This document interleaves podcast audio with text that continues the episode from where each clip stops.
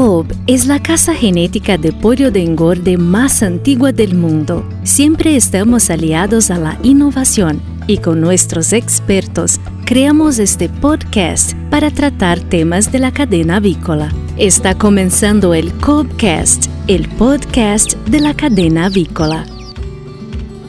Hola a todos, deseo se encuentren muy bien.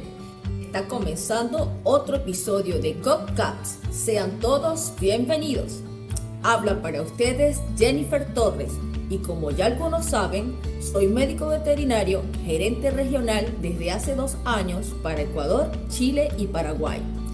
Tengo un poco más de 20 años trabajando en el medio avícola, enfocándome en, varias, en varios sectores del negocio de aves. Pero antes de comenzar, es, es importante recordarles que si te gustan nuestros podcasts, síguenos en las principales plataformas de audio así como en nuestro canal de YouTube. Y no olvides activar la campanita para ser notificado cuando se transmitan nuevos episodios. En esta temporada hablaremos de incubación y este episodio tratará específicamente sobre el manejo del huevo desde la postura hasta la planta de incubación. ¿Y quién estará conversando hoy con nosotros? Ta, nuestro querido ingeniero Rodolfo Solano. Bienvenido Rodolfo, ¿cómo estás? Por favor, saluda. Hola. Por favor, saluda a nuestros oyentes. ¿Y quién mejor que tú para presentarte? Háblanos un poco de ti. Eh, ¿Qué tal amigos? Hola Jennifer, la verdad un, un gusto nuevamente estar aquí en el podcast eh, bueno, mi nombre es Rodolfo Solano, yo tengo cerca de 30 años en agricultura, de los cuales 7 años estoy en COP, básicamente viendo siempre los temas de, reproductoras, ¿no? y, la verdad, como te digo, es un gusto para la familia COP nuevamente estar aquí de, de esta forma con los amigos en un momento sanitario bastante complicado para el mundo pero que siempre para nosotros como COP es muy importante, muy importante la capacitación y la transmisión también de los conocimientos y hablar siempre de nuestra línea para los clientes, que básicamente más que clientes son amigos nuestros. ¿no? Muchísimas gracias, Rodolfo. Bienvenido de verdad. Antes de comenzar, quiero enfatizar que tener una comprensión sólida de los principios involucrados en la incubación de huevos y pollitos es vital para una incubabilidad máxima, así como para producir pollitos de un día de nacidos de buena calidad. Nuestro principal objetivo en reproductoras pesadas es producir huevos fértiles incubables, que cuando nazcan proporcionen la calidad de pollitos necesarias que sean de calidad y que este pollito esté preparado para cumplir las demandas de producción del pollo de engorda en campo. Este pollo en campo debe generar una buena ganancia de peso con menor conversión alimenticia y un excelente rendimiento de canal al final de su proceso. Por ende, quiero recordarles que un huevo fértil está tan vivo como un pollito, simplemente que no lo podemos ver. Y la calidad del pollito empieza con la calidad del huevo, ¿cierto, Rodolfo? Correctísimo. Por lo, por lo tanto, en la planta de incubación no podemos mejorar la calidad del huevo y no podemos empeorarla. No obstante, sí podemos hacer trabajos en granja que nos permitan mejorar este producto y por eso hoy conversaremos con nuestro ingeniero Rodolfo Solano sobre un punto específico que es el manejo del huevo desde la postura hasta la planta de incubación. Ya que aquí, ya que así nosotros podemos hacer que nuestro producto final de granja de producción se mantenga viable.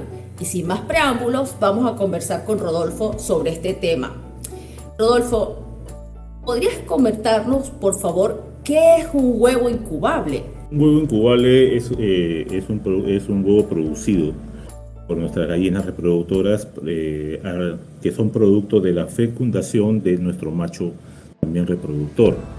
Este huevo incubable tiene que tener ciertas características que deben ser bastante observadas por, por los productores, tanto así en la granja como en la planta de incubación.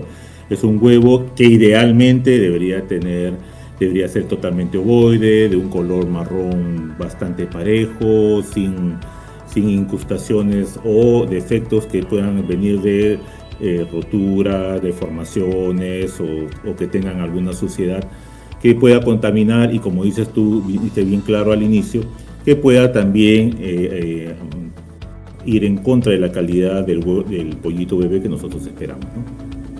Exacto.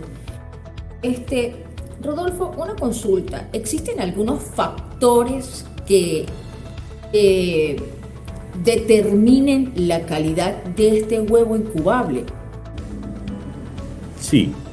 Son tres temas, son tres, es, un triángulo básicamente, que es la sanidad, la nutrición y el manejo. Son los tres puntos importantes que nosotros tenemos que tomar en cuenta para tener un huevo incubable.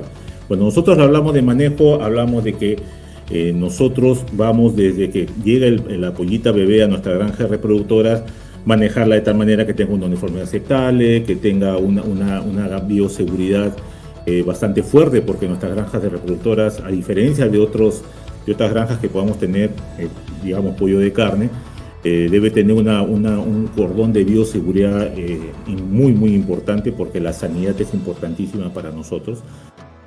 Eh, que sea conducida durante todo el levante en, óptimas condiciones para que nos dé un producto de, calidad. Aparte de eso, la parte nutricional es importantísima porque en base a eso nosotros podemos asegurar que la cantidad de nutrientes que va a transmitir a la, gallina hacia el pollito de, que, vamos a obtener debe ser la adecuada de tal manera que nosotros los rendimientos en campo, en pollo de carne, sean los esperados por cada uno de nosotros. Rodolfo, dentro de estos factores no nos, no nos comentaste eh, sobre la higiene del huevo. Me gustaría que nos hablaras un poco la importancia de la higiene del huevo dentro del proceso de, de un huevo incubable o de la calidad de un huevo incubable. Dentro de esto también me gustaría que nos comentaras un poco sobre el manejo de la higiene de este huevo eh, o el manejo de la cama del galpón y del manejo de eh, la cama que está dentro del nidal, bien sea un nidal de manejo manual o automático. O automático. Ok. Bueno, entonces, entrando de lleno ya al, al, tema. Hay, mucho, hay, mucho, hay varios factores que nosotros tenemos que tomar en cuenta cuando nosotros ya llegamos a la etapa netamente de producción. Primero vamos a, vamos a hablar del tema de manejo en sí. Nosotros, eh, y todos he sabido, eh, al inicio de la producción siempre tenemos una, mayor cantidad de huevo en el piso. ¿Ok? Entonces, una cantidad de huevo en el piso, tenemos eh, los, nidales que están comenzando a trabajar en la etapa de producción que es importantísimo para nosotros. Vamos a comenzar por el tema del de, huevo en el piso. ¿ok? que siempre es un tema importante para nosotros, pues nuestra línea, todos lo sabemos, pone un poco más eh, huevo en el piso al inicio de la producción. Nosotros debemos llegar más o menos a la semana de pico con un 3, 3.5 de huevo en el piso, que para nosotros es lo bastante aceptable. Para nosotros manejar todos esos temas de huevo en el piso, tenemos que tomar, como dices tú, varios factores en cuenta. Uno, el momento que nosotros trasladamos a la gallina de nuestro levante a nuestra producción para que se pueda adecuar también al equipo de producción. Eh, que trabajar la cama, la cama tiene que ser bien manejada para que nosotros podamos también hacer uso de este, este, de este huevo. ¿okay? Tenemos eh, que tener en cuenta de que todo el huevo puesto sea, eh, una vez puesto, tenemos que tomar prácticamente máximo un par de horas para que nosotros podamos hacer una buena desinfección. La desinfección, la que nosotros recomendamos generalmente, es la, desinfección vía gas.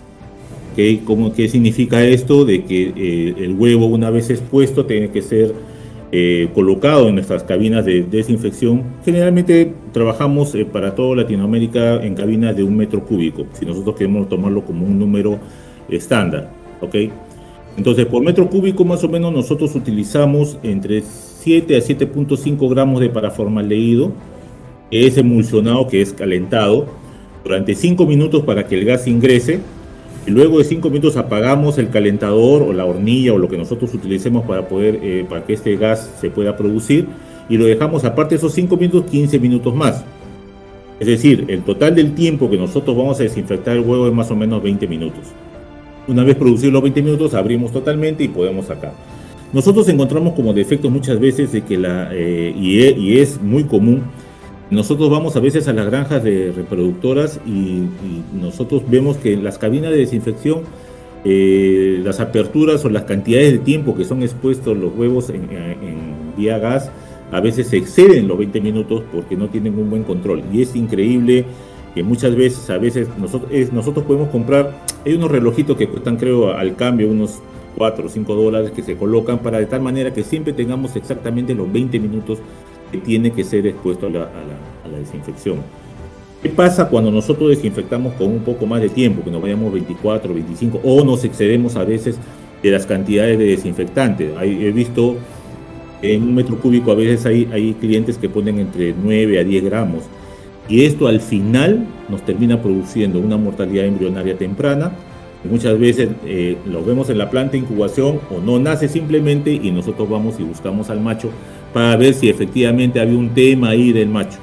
Entonces es importante lo que tú hablas, porque eh, es un, un, un defecto muy común en las granjas de reproductoras que nos excedemos en las cantidades infectantes o lo exponemos en, demasiado tiempo o hacemos las desinfecciones pasado más de las dos horas.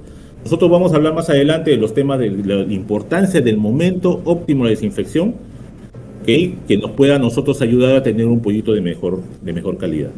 Muchísimas gracias, Rodolfo. Rodolfo, nos gustaría que nos compartieras un poco sobre tu información o tus conocimientos sobre el, en el caso del manejo de las camas y de las cascarillas, de las de la cama de las de, de los galpones manuales que se utilizan con cascarilla de arroz o con viruta.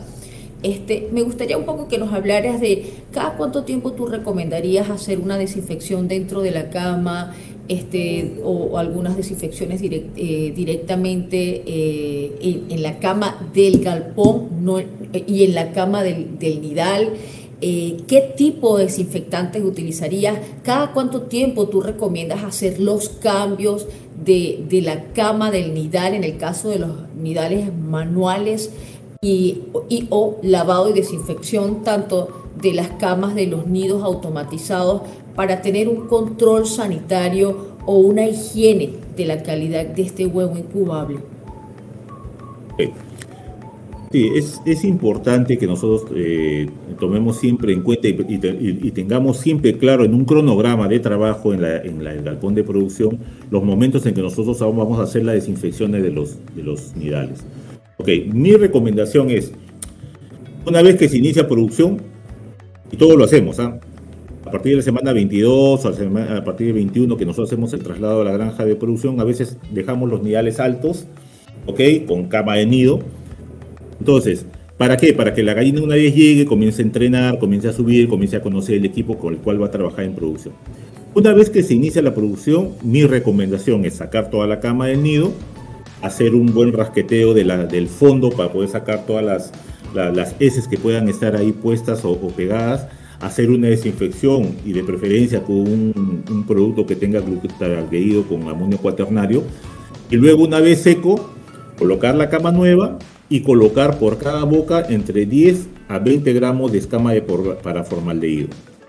Esta, esta, esta cama de nido debe ser más o menos rellenada porque tengamos en cuenta que la gallina las primeras semanas lo que sube hace y bota, bota la cama, generalmente escarba y comienza a botar el nido. Tenemos que rellenar no podemos dejar el nido totalmente pelado de tal manera que veamos el fondo. En ese momento nosotros vemos que ya el manejo va de per, se, va mal. Entonces nosotros tenemos que ir rellenando la cama por lo menos las primeras semanas entre cada mes que vamos a hacer el cambio total.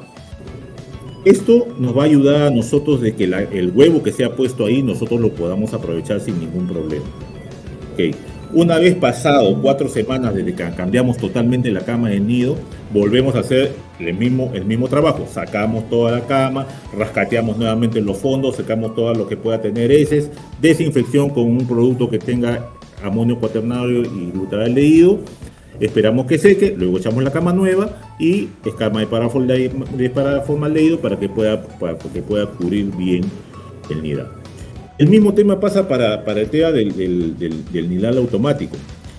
nosotros ahí en el, en el nidal automático tenemos muchas cosas mucho más eh, específicas que tenemos que tomar en cuenta. Los mantenimientos de, los, de las cortinas para las oscuridades son importantes para que, para que la gallina ponga dentro y nosotros tenemos que hacer cada cierto tiempo una evaluación y una limpieza de la cadena del, de la faja en sí. Igual, dependiendo de cómo nosotros vayamos manejando del, tipo de, alimentación o tengamos algún inconveniente de algún disturbio gastroentérico que pueda ensuciar mucho más seguida las, las fajas, tienen que ser limpiadas, retiradas las heces que puedan, porque a veces la gallina eh, duerme dentro de la, del, nidal. Sucede muchas veces como error, que la gallina termina durmiendo. Entonces termina ensuciando totalmente todo, tanto para el manual como el automático. Lo he visto también en, en galpones automáticos. Entonces, dependiendo de nosotros cómo vayamos manejando, siempre tenemos que tener en cuenta que la parte donde está la faja, la parte de que está interna, tiene que ser siempre limpia. Nosotros hemos llegado incluso a tomar fotos la faja interna totalmente llena de heces. Entonces, huevo que vaya ahí, huevo que va ahí contaminado. Por más que nosotros posteriormente vayamos y seamos muy prolijos en la parte final donde nosotros recepcionamos el huevo, eh, ese, ese, ese, huevo ya va con incrustaciones de heces, que es un poco más complicado conforme nosotros también vayamos dejando más espaciados los recojos de, de, huevo ahí, ¿no?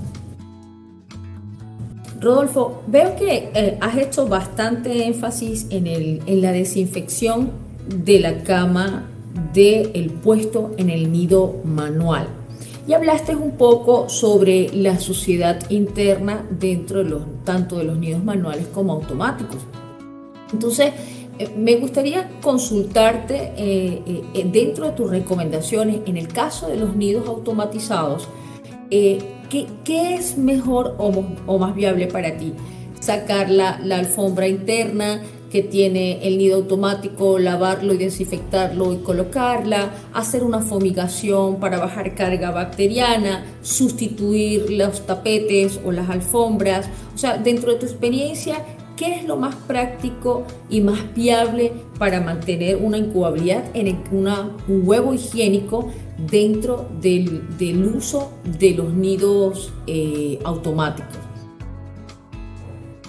Mira, para mí lo ideal es tener un juego de tapetes separado, de tal manera que nosotros podamos sacar los que están en uso, como te decía, en, los temas del nidado automático es un poquito más complicado eh, tener, eh, no más complicado, hay que ser mucho más detallista en el tema de la limpieza.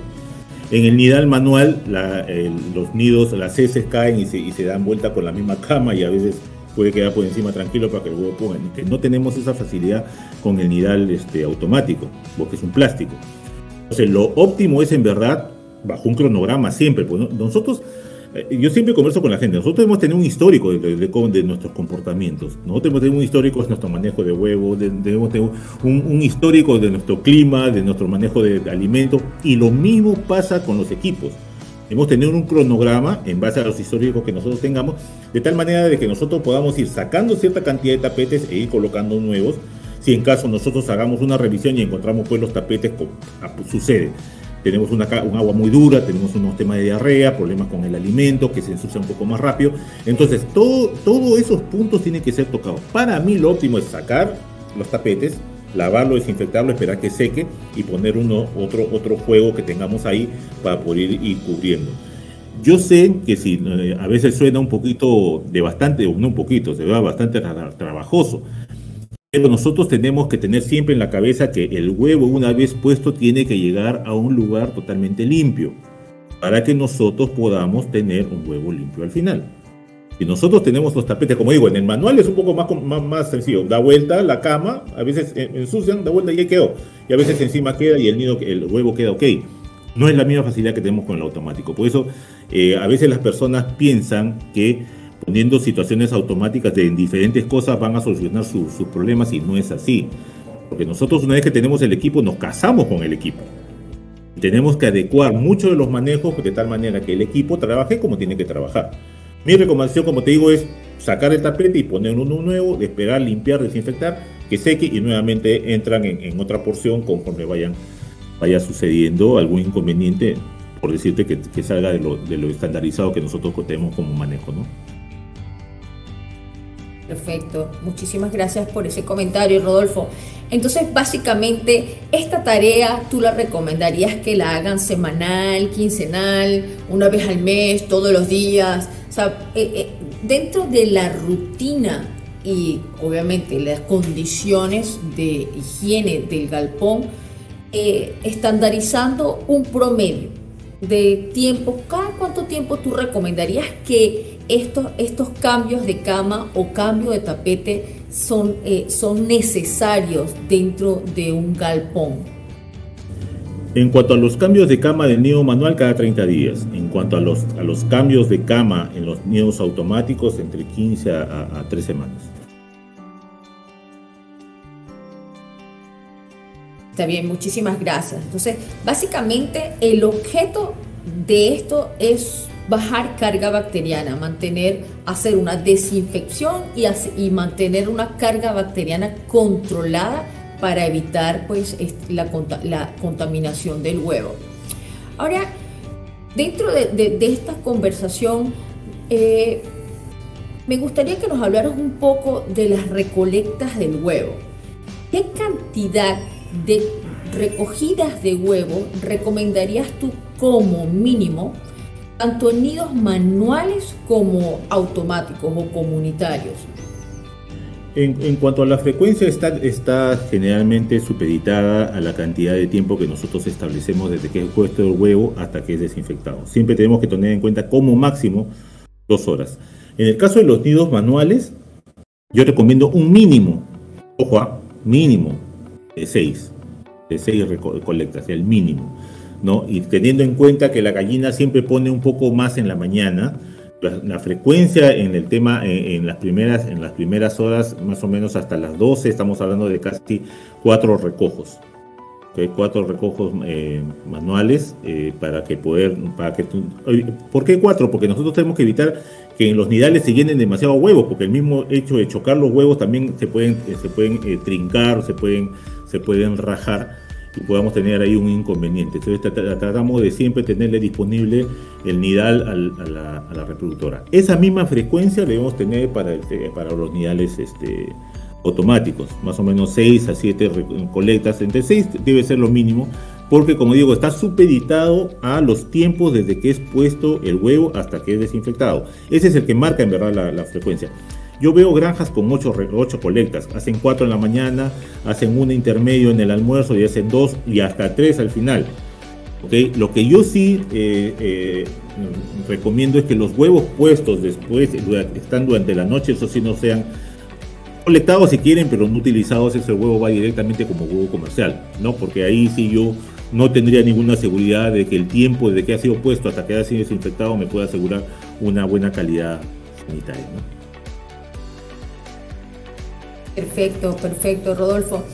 Ahora, Rodolfo, una consulta. Nosotros tenemos un, compañero en común y que realmente esto eh, es muy real lo que, lo que él dice.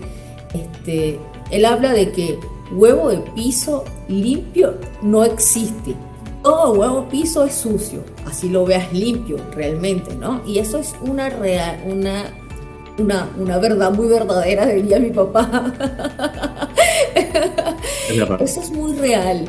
Este, pero existe pues la experiencia de que muchas empresas le dan un uso a este huevo de piso previo a una desinfección, bien sea en seco o en húmedo, dependiendo de las preferencias y la experiencia de cada compañía. Ahora, este, este huevo de piso se puede utilizar qué puntos son importantes a considerar si nosotros utilizáramos ese huevo de piso, según tu experiencia? Ok. Eh, el, huevo de piso, en verdad se ha satanizado mucho, mucho el tema del huevo de piso y yo, te digo porque yo he hecho algunos trabajos de haber manejado huevo de piso separado en una planta de incubación, enviado ese pollito a la, granja y no hemos tenido mayor inconveniente. Más, hasta, hasta, la mortalidad es menor a veces en los huevos de piso, es increíble.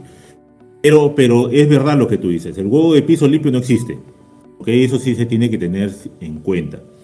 Para nosotros poder utilizar el huevo de piso, primero tenemos que asegurar que nuestra cama del galpón esté totalmente bien trabajada, porque una cama totalmente húmeda, mojada, huevo que cae de piso ahí, es muy, muy complicado este, recuperarlo. Entonces, pero si tenemos una buena cama, nuestra frecuencia de recojos también es bastante alta, puede ser en el momento que hacemos la colecta de los huevos del, nidal, Primero podemos, al final del recojo nidal, podemos pasar, recogemos los huevos de piso, lo colocamos, lo mandamos, lo enviamos separado, una lavada de mano, desinfección y nuevamente entramos para la, segunda, para la otra colecta. Y, con la desinfección adecuada, ¿ok? El, huevo de piso tiene que ser marcado. No podemos mezclarlo con los huevos, con los, huevos limpios que han salido del nido.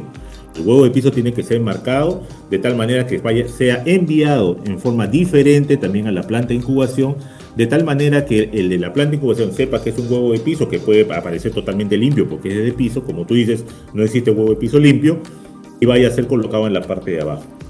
¿no? en la parte de abajo de la máquina, de tal manera que si en caso hubiese, y yo, yo te digo que hemos hecho seguimiento de un buen manejo de huevo de piso y no hemos tenido tampoco mayor cantidad de huevo bomba, o sea, bien manejado, no tendría por qué tener inconvenientes. Y es más, yo tuve la, oportunidad de recibir en, en una granja este, prácticamente una buena cantidad de... Incluso le, pusimos un letrero ahí que decía apoyo de piso, para, acordarnos que venía de un huevo diferente y la mortalidad inclusive fue menor. ¿no? Entonces, eh, la utilización del huevo de, piso es totalmente factible, pero tiene que tener los requisitos, una buena cama, una, buena cantidad de recojos, la desinfección también tiene que ser oportuna.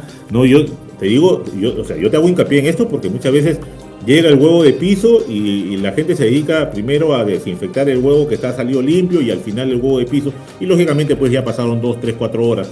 Entonces no está haciendo las mismas condiciones que está yendo con un huevo, con un huevo incubable de una desinfección normal, ¿no? En, cuanto a los tiempos. Entonces puede ser desinfección líquida, si gustan, pues el tema del huevo del piso, y después van trabajando paralelo, pero nosotros no podemos tener, por eso hacía referencia en la pregunta anterior, es importante que tenemos que tomar en cuenta, nosotros tenemos que desinfectar el huevo, desde que es puesto hasta que desinfectamos no puede pasar más de dos horas, no puede pasar, excederse eso es ya prácticamente lavar la cáscara, no, no hacer ninguna desinfección en verdad.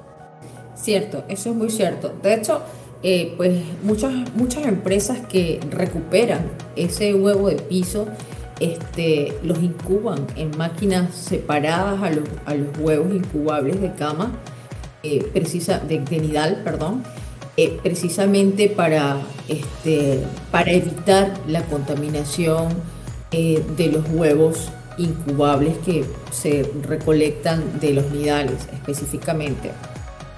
Entonces, oye, muchísimas gracias por tu comentario. Ahora, este, me gustaría saber eh, eh, ¿qué nos recomiendas tú para disminuir ese huevo de piso en nuestra reproductora pesada? Hay, hay varias, varios manejos que se utilizan, pero quería, quería justo hacer, me, hiciste acordar un tema ahorita del que estabas hablando.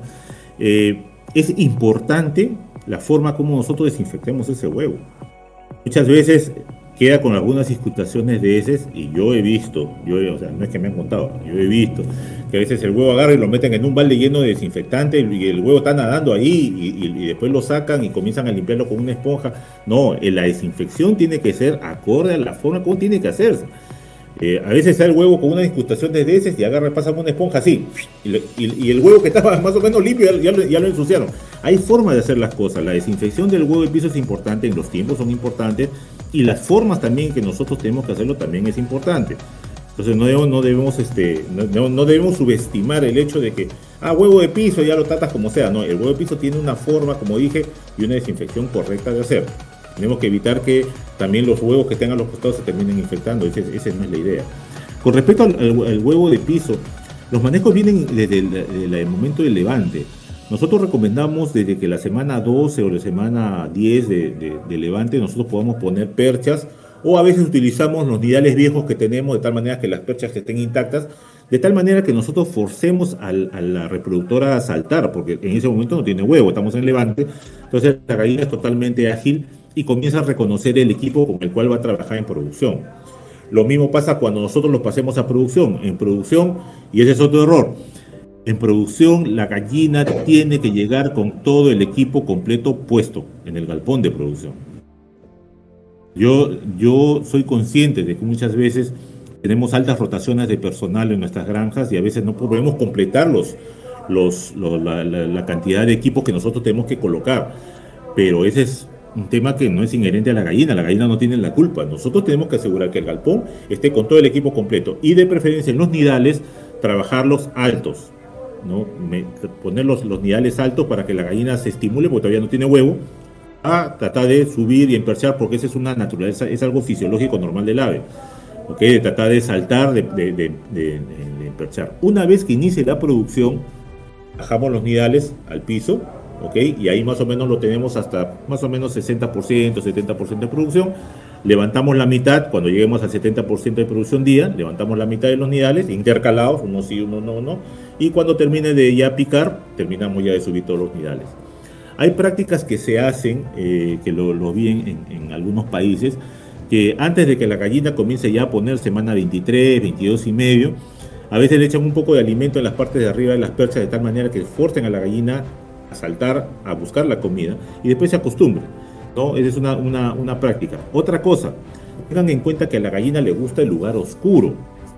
Ese es algo fisiológico normal, porque la oscuridad le da a ella una protección de que los huevos que ella vaya a poner estén totalmente protegidos. Por eso que buscan las esquinas, donde puedan ver, ver, las esquinas o los lugares más oscuros que son a veces los debajo de los nidales. Porque esa es una zona donde la gallina va a comenzar a buscar eh, o sentir que se siente que está un poquito más segura. Entonces, lo que muchas veces se hace con los nidales automáticos, eh, no, el bueno, el nidal automático tiene su cortina, eso siempre hay que tenerlo en cuenta, mantener siempre esa cortina eh, en, óptimas condiciones. Te digo porque vas a, los nidales automáticos que tienen muchos años y las cortinas están totalmente rotas. Eso tiene una, razón de estar ahí. Esa cortina nos tiene que dar la oscuridad interna en el nidal para que esa gallina entre al nidal automático.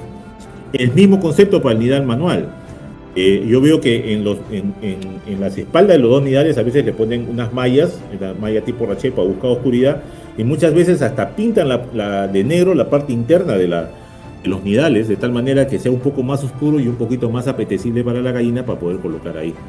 Entonces, primero hay que entrenar a la gallina en el levante para que la gallina se acostumbre al equipo. El equipo debe estar totalmente puesto cuando la gallina sea trasladada del levante a producción. Colocar los nidales altos, colocarle un poco de alimento en la parte de arriba para que se estimule y cuando inicie producción bajarlo para que la gallina sea un poco más cómoda a poner dentro de. ¿Ok? Y luego, conforme vaya subiendo la producción, más o menos 50-60%, comenzamos a subir la mitad del nido intercalado y luego completamos de subir cuando vayamos ya en, en el pico. ¿Ok? Hagamos, ojo, hagamos también un buen cálculo. Yo a veces le veo que calculan 5.5 gallinas por hueco, no lo mínimo, lo mínimo es 4.5 gallinas por hueco. Si le puedes dar de 4 gallinas por, hueco inicial, perfecto. Pero no menos de 4.5. Yo, porque eh, entonces, ¿qué pasa? Que en el momento que estamos en pico de producción, la gallina quiere subir y el nido está ocupado.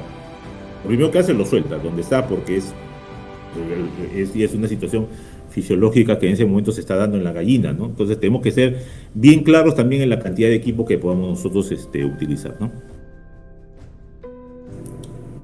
Perfecto, perfecto. Muy buena tu, muy buena tu intervención, Rodolfo.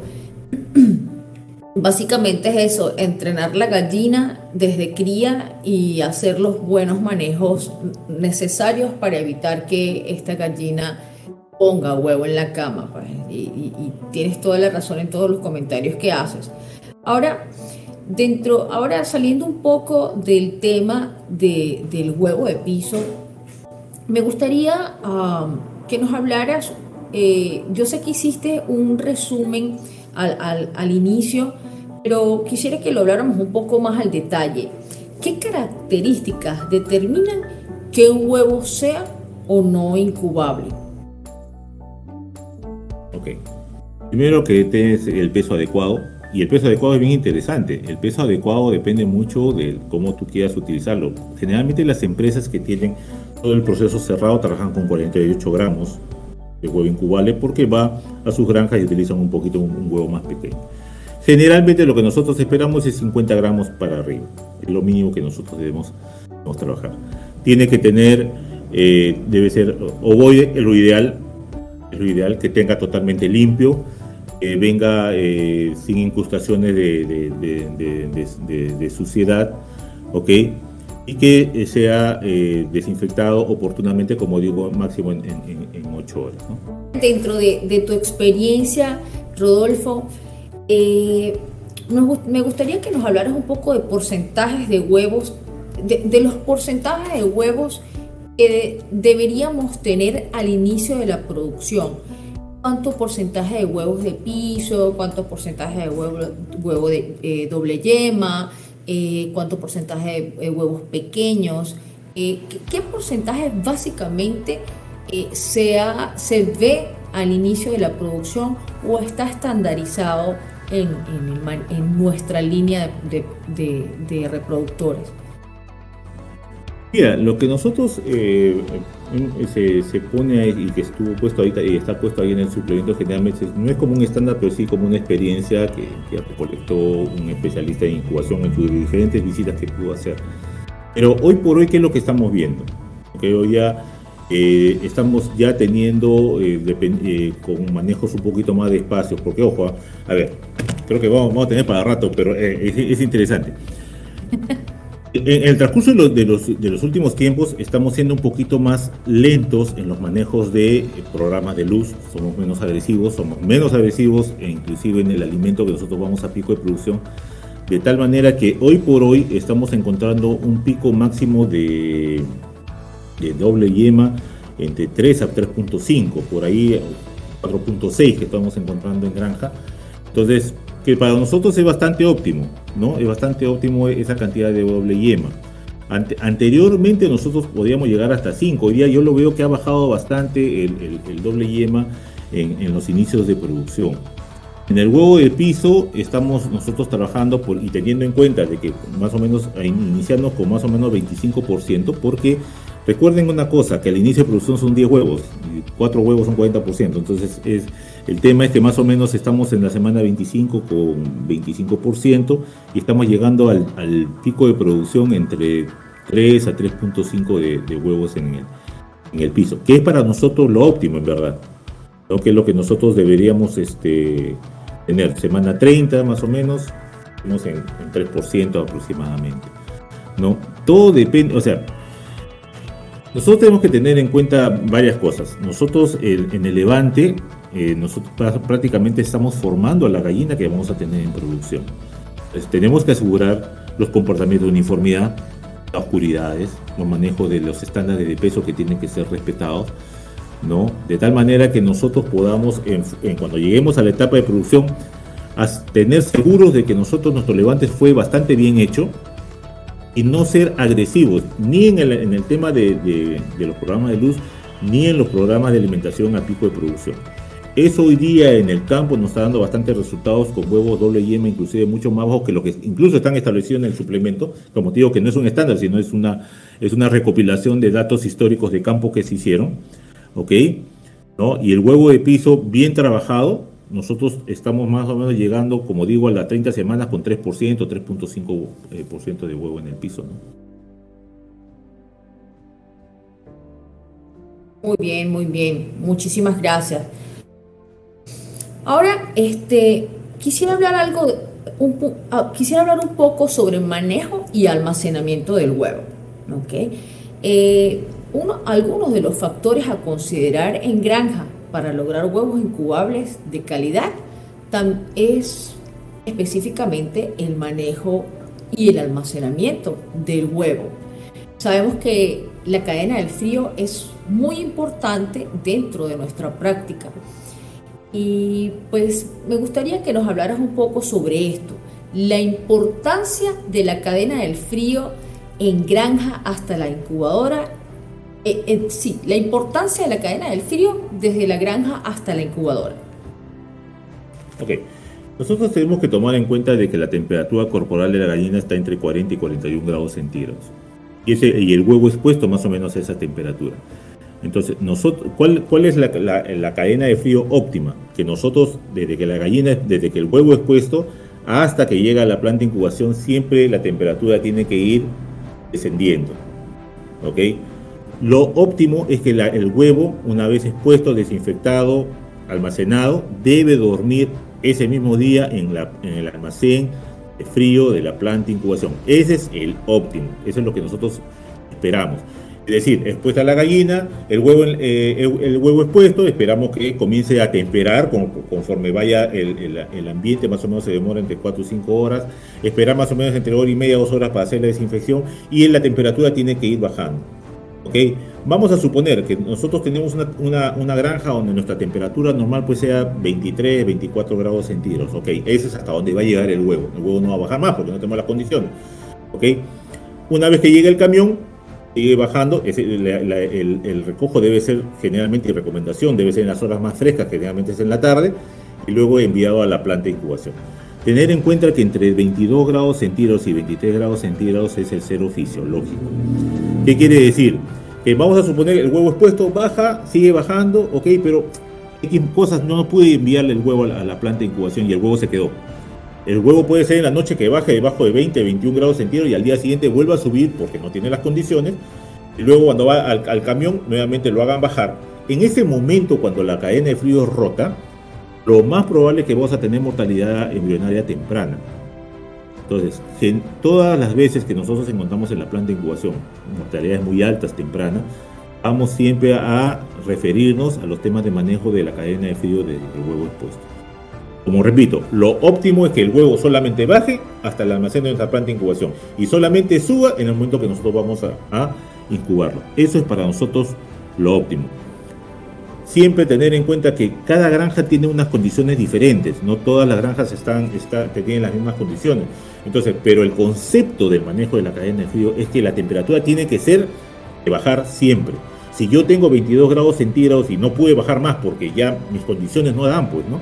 Entonces el camión tiene que asegurarme que no me vuelva a subir esa temperatura, tiene que asegurarse, por eso que pedimos que sea en la tarde, de que el, huevo, la temperatura siga bajando hasta que duerma en la planta de incubación.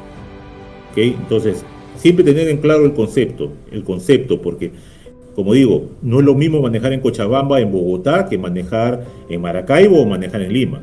Son cosas muy diferentes. en base a esa, realidad tenemos que asegurar que la, que la temperatura del huevo siempre sea descendiente. ¿no? Es muy cierto. Es nuestra, nuestra famosa V de mayor a menor y después de menor a mayor para el proceso de incubación específicamente. Ahora hablaste de algo bien interesante que es el cero fisiológico. Nos hablaste del cero, fisiológico y nos gustaría, ya nos hablaste de un margen, de, de un mínimo y un máximo me gustaría que, que, hicieras un poco de énfasis en la importancia de ese cero fisiológico. ¿Por qué es importante mantener el fisiológico y más cuando eh, tenemos varios días de almacenamiento del huevo? Me gustaría así como que hicieras un énfasis importante en, esa, en, este cero fisiológico.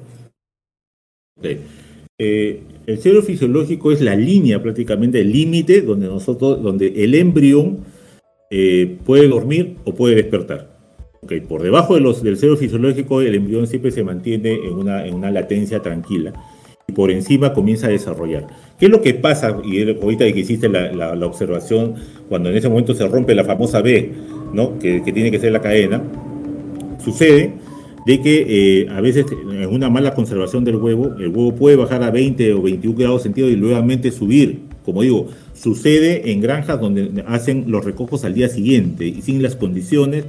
El, huevo puede bajar, por, irse por debajo de 20 grados centígrados y luego subir arriba de 24 o 25, dependiendo si estamos en verano o en invierno. En el momento que el, embrión vuelve a sentir que pasaste nuevamente hacia arriba, el 22 o 23, el embrión despierta y dice, oye, me van a incubar y comienza a desarrollarse. Comienza a desarrollarse.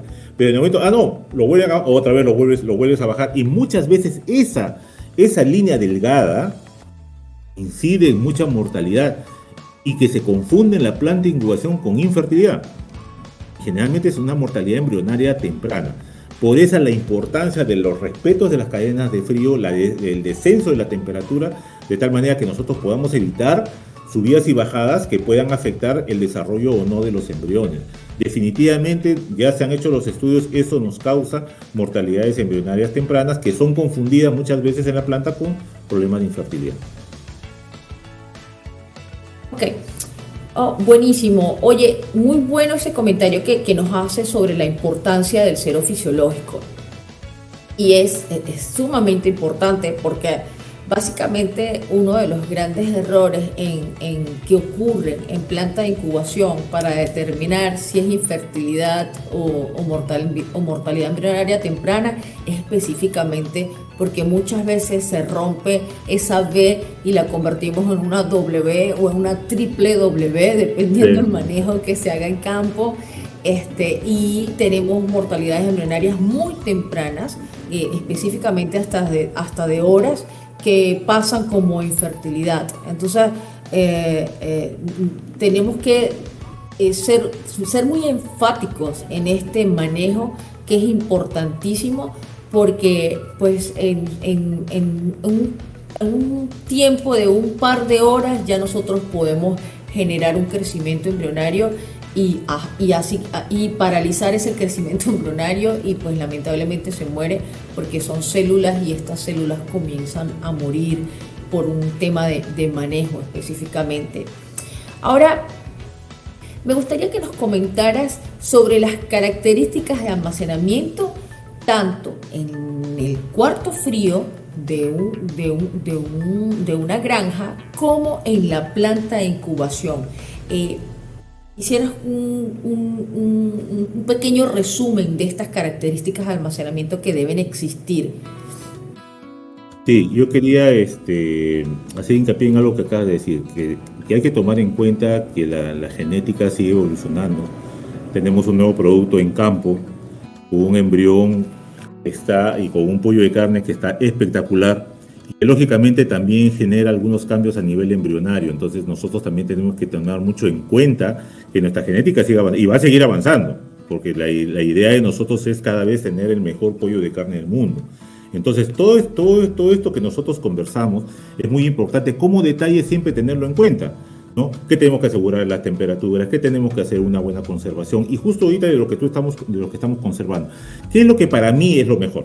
O sea, para mí. Si yo no tengo las condiciones en la granja, el almacén donde voy a tener el huevo tiene que totalmente eh, cubierto, forrado de tal manera que esté lo más fresco posible. He puesto el huevo, desinfectado, seleccionado, clasificado, puesto en las bandejas que vayan a hacer y guardado en este almacén, que si bien no tiene situaciones de frío ni nada de eso, pero que esté lo más fresco posible. Llegue el camión, golpe de 4, 5, 6 de la tarde, en horas frescas, es cargado, llegado a la planta de incubación ingresado al almacén, que ahorita vamos a hablar de los tiempos y las, temperaturas, y que descanse ahí. Vamos a suponer que tengo la condición en la granja y yo por una cuestión logística no puedo enviar mis camiones todos los días. Ok, yo tengo, yo tengo en la, en la, en la granja una, un almacén que puedo darle frío. Ok, yo tengo que tener en cuenta de que la temperatura de, esa, de ese almacén no tiene que ser mayor a la temperatura que va a ser en el transporte, salvo que, salvo que nosotros saquemos ese huevo, lo mandemos al camión para que llegue y sea incubado prácticamente, entre comillas, directamente en la planta. O sea, no va a dormir en la planta, en, la planta de incubación. Entonces, la temperatura tiene que estar regulada menos, por lo menos 21, 20 grados centígrados, también dependiendo de los tipos de almacenamiento. Pero la temperatura que nosotros tengamos en ese almacén en la granja no puede ser eh, menor, tiene que ser, por lo, tiene que ser mayor o, digamos igual, o la temperatura del, camión tiene que ser menor, de tal manera de que la cadena de frío siempre se vaya a mantener, salvo que el huevo, como digo, se, salga de ese almacén para que sea incubado en la planta de incubación. Ahora, importante, después del sexto día, por mejor condición que tengamos en la, gran, o mejor condición que tengamos en la planta de incubación de almacenamiento, comienza la mortalidad embrionaria más o menos se calcula casi 1% menos de nacimiento conforme vaya pasando el tiempo del, almacenamiento. Después del sexto día, 1% diario. Que vamos perdiendo como Entonces eso siempre hay que tenerlo en cuenta en el momento que nosotros vayamos a hacer almacenamiento por mucho tiempo. Si yo tengo un almacenamiento que no va a ser más de, de 6 días, yo puedo mantener la temperatura de la, la planta entre 20 y 19 el almacén. Vamos a suponer que me vaya 7, 8 días, bajo 19. Me voy un poquito más, voy a llegar hasta, hasta, hasta 18, dependiendo de los tiempos. Pero repito, por mejor temperatura, por mejor condición que nosotros podamos tener después del sexto día, la mortalidad, eh, el nacimiento va a bajar entre eh, eh, más o menos el 1% por día.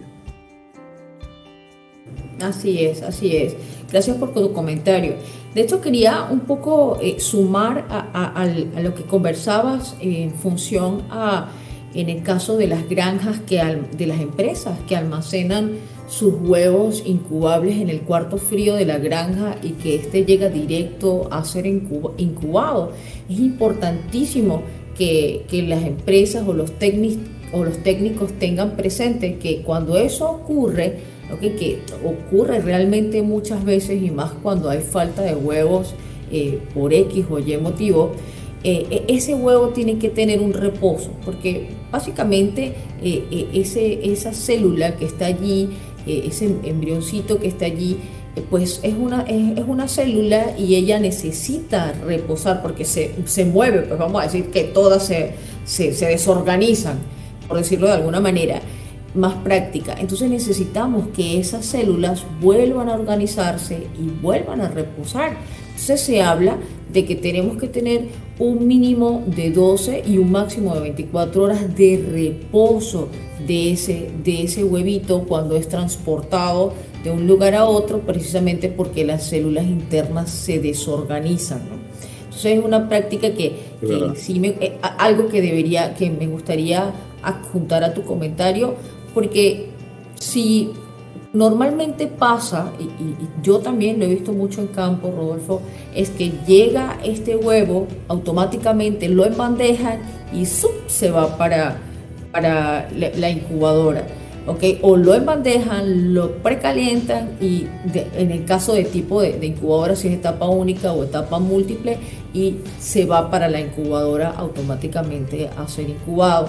Entonces eso siempre va a representar un poco de mortalidad embrionaria temprana, específicamente porque no se dejó reposar el huevo. Entonces es importantísimo tener presente eso, aunque sea darle unas 12 horas de, reposo a ese huevo para, para que estas células se vuelvan a organizar.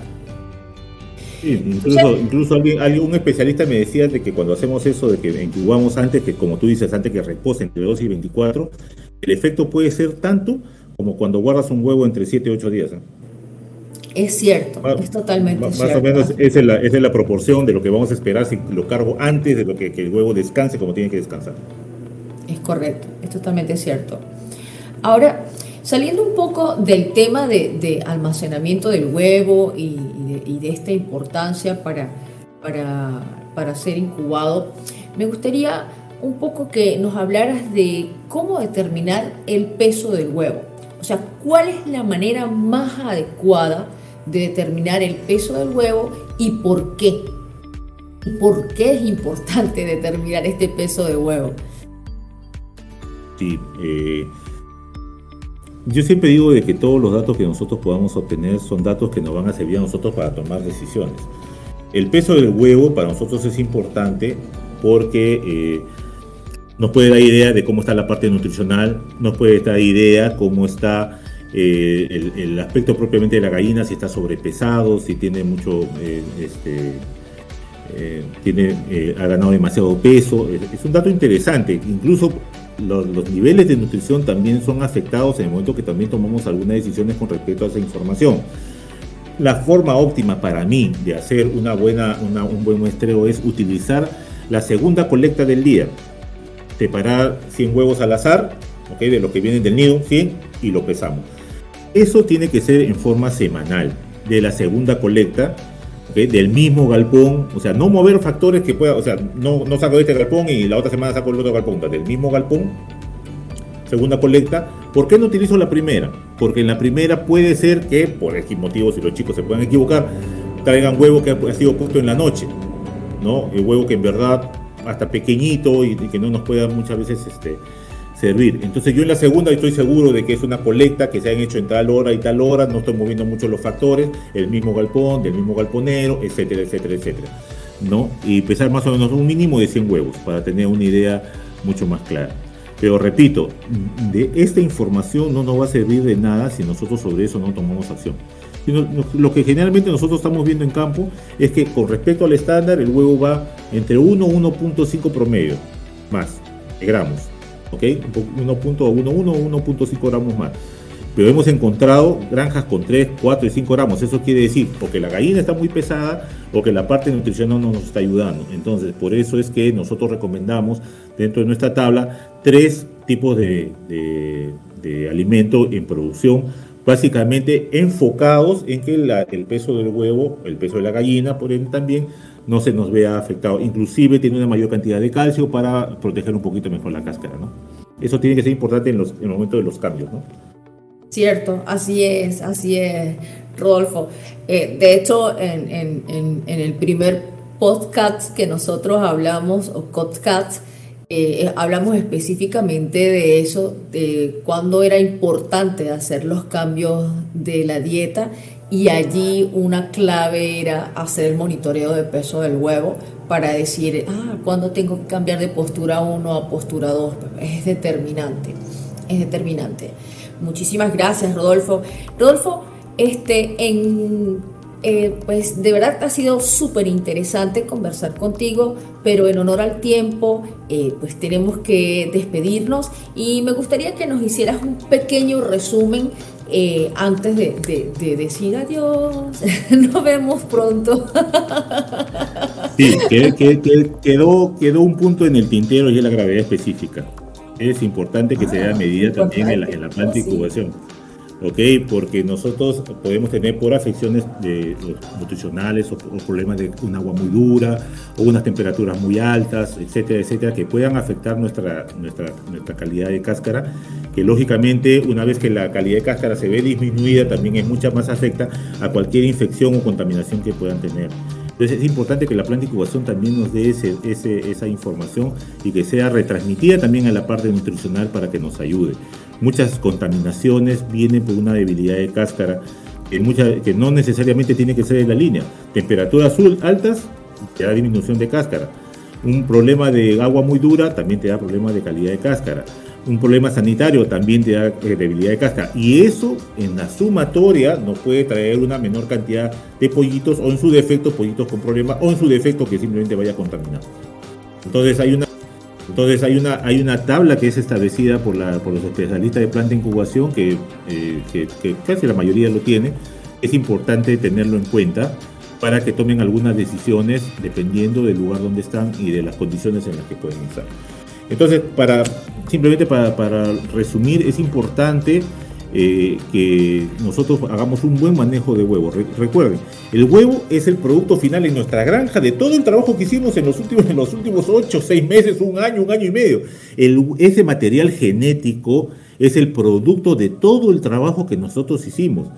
Y, muchas veces este, este punto que es importante desde que el huevo es, es llevado a la planta de incubación, nosotros lo pasamos por alto. Hacemos recolectas menos de 4 o 5 al día, hacemos una mala desinfección, no tomamos en cuenta las temperaturas, la cadena de frío, el almacenamiento a veces sucede, hacemos sudar el huevo en la planta de incubación, etcétera, etcétera, etcétera. Hay que tener en cuenta para los muchachos de la granja de reproductoras y en especial también a la gente de la planta de incubación, el huevo es nuestro material genético por el cual nosotros venimos trabajando desde que el, que el pollito llegó a nuestra granja. Y ese procedimiento muchas veces es pasado por alto. Y al final, cuando, cuando, cuando el pollo no nace, vamos y, le buscamos la, culpa a la nutrición, al macho, ¿no? Y cuando nosotros tenemos que siempre recordar el ABC, una buena, una buena colecta en las frecuencias, una buena desinfección, un buen almacenamiento, un buen transporte, una buena incubación. Ese es, ahí está el secreto de, esos cuatro puntos que tenemos que tomar en cuenta que nosotros podamos manejar mejor nuestro material genético que hemos conseguido después de más de un año de, de trabajo, ¿no? Excelente resumen, así es, así es. Me encantó. Bueno, muchísimas gracias Rodolfo, muchísimas gracias por participar. Así damos por terminado nuestro episodio de hoy. Pero antes de despedirnos, quiero agradecer no solamente a Rodolfo por participar, también quiero agradecerle al equipo técnico que hace realidad este tipo de comunicación entre nosotros, entre nosotros y, y principalmente a ustedes, nuestros oyentes que están día a día acompañándonos, apoyándonos y confiando siempre en nosotros. Rodolfo, por favor, me gustaría que te despidieras de, de, tus oyentes, de tus queridos oyentes que te quieren tanto y más allá en Perú y Bolivia. Realmente en todo el pacto andino te quieren mucho. la, verdad para mí siempre es un honor, ¿no? Podemos dirigir a, eh, estar en contacto con, con, los clientes que, como tú dices, ¿no? Muchas veces, más que clientes, terminan terminamos siendo amigos eh, porque todos estamos en esta profesión tan bonita que es la parte avícola, ¿no? Eh, tenemos muchos años trabajando en esto y siempre yo digo que el avicultor tiene situaciones muy, muy, muy características, unas características muy suyas. ¿no? que lo hacen, eh, la verdad, muy agradable el, el trabajo, muy, muy, agradable la comunicación que tenemos con ellos, muy agradable inclusive poder compartir muchas experiencias y muchas, muchas, muchas anécdotas que hacen mucho más eh, estrecho nuestra relación comercial y amical. Eh, simplemente agradecerles a cada uno de ustedes, eh, a ti Jennifer por la oportunidad y como tú dices también al equipo de COP, de podernos comunicar de esta forma con, los, con nuestros queridos clientes. Muchísimas gracias Rodolfo, un fuerte abrazo para ti. Finalmente quiero despedirme y darle las gracias a todos los que han estado siguiendo nuestro COPCATS, ya que es un lugar para que compartamos nuestras experiencias y respondamos cualquier pregunta sobre el mundo avícola. Si tienen alguna duda, por favor, envíen su consulta en nuestras redes sociales que con todo el gusto del mundo nosotros le responderemos. Es importante recordar que Copcat es quincenal y en nuestra próxima temporada vamos a tocar temas sobre pollos de engorde. ¿Ok? Tenemos muchas ganas de comenzar esta próxima temporada, así que los esperamos.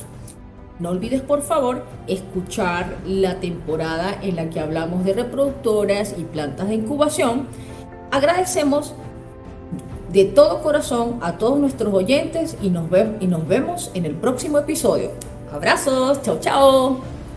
Está empezando el momento consejos para el bienestar animal para gestores de avicultura. Utilice un termómetro digital con lectura rápida para medir la temperatura cloacal de las aves. Asegúrese de que la punta esté limpia antes de usarla. Introduzca la punta del termómetro solo hasta el borde de la punta plateada metálica para evitar daños y lesiones al pollito. Los camiones de transporte de aves deben la temperatura esperada antes de la carga para evitar el estrés térmico y evitar la exposición a amplias variaciones en las condiciones ambientales. En el caso de carga regular de pollitos durante condiciones climáticas extremas, frío o calor, la planta de incubación debe tener un medio seguro para cargar las cajas y limitar cualquier impacto negativo en el bienestar de los animales, aunque sean causados por las condiciones climáticas externas